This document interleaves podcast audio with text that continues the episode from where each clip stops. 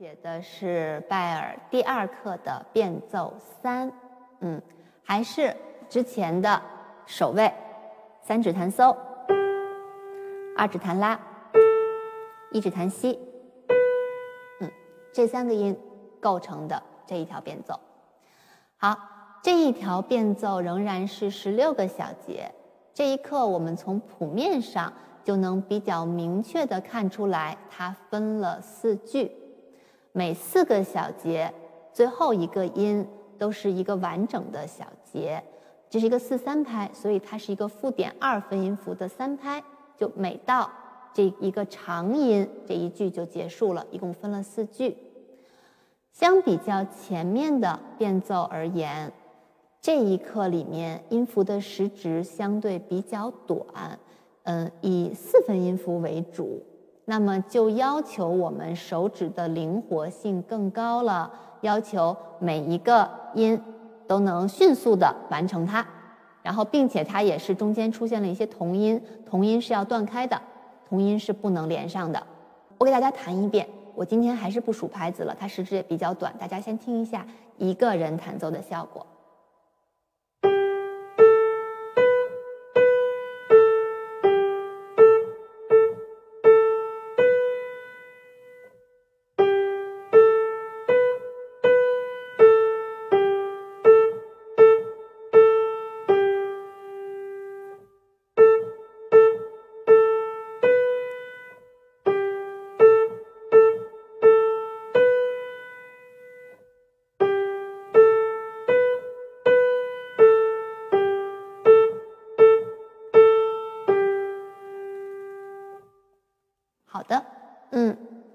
学生唱着弹，呃，如果孩子比较小，实际上他有可能唱不准。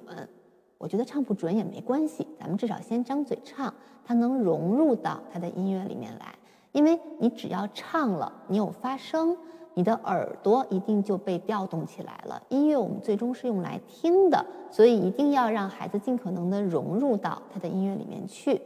这个能力会慢慢发展起来，我觉得他唱着唱着就能唱得比之前更准了。当然，让孩子唱得准并不是我们学习钢琴的一个主要目的，但是我觉得这个能力可以带着发展一下。好，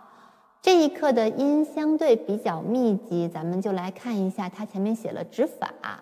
每一条变奏的第一个小节，它这三个音上面写的那个字体稍微粗一点的数字是。指法，下面它第一小节往往也写了一二三，或者看前一课写了一二三四，那个是拍子，千万别让学生搞错了，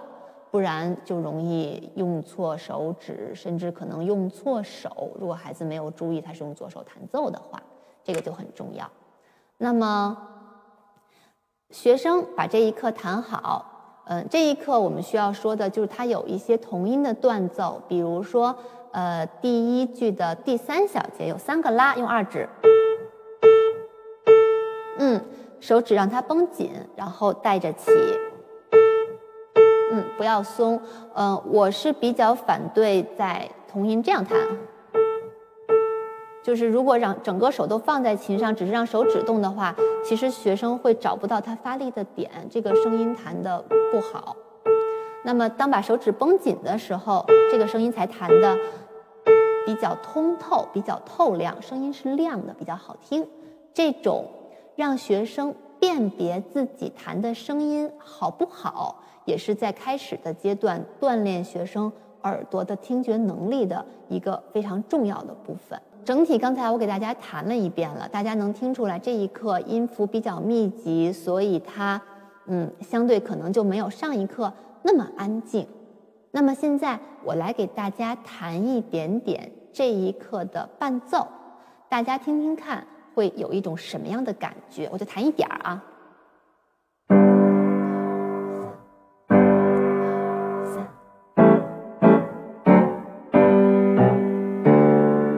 它用了很多的和弦，低音用了八度，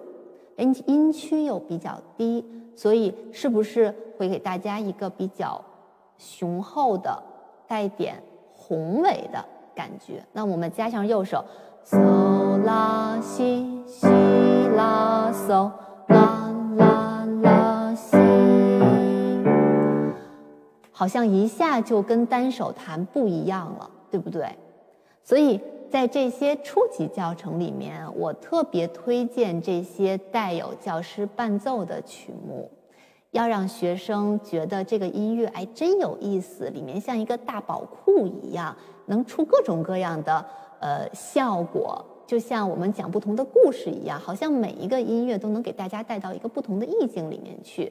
嗯，可以去启发学生，觉得它像什么呀？比如说像不像呃那个军队，呃或者像一个，我其实觉得它有点像一个登基仪式，但是这个对于孩子来讲可能有点不好理解。或者简单的给学生讲，像不像嗯狮子，就是反正发挥想象力嘛。我觉得这样就能让音乐变得特别有意思。好，那么现在我还是请我的学生来和我一起给大家弹一下这一首完整的作品。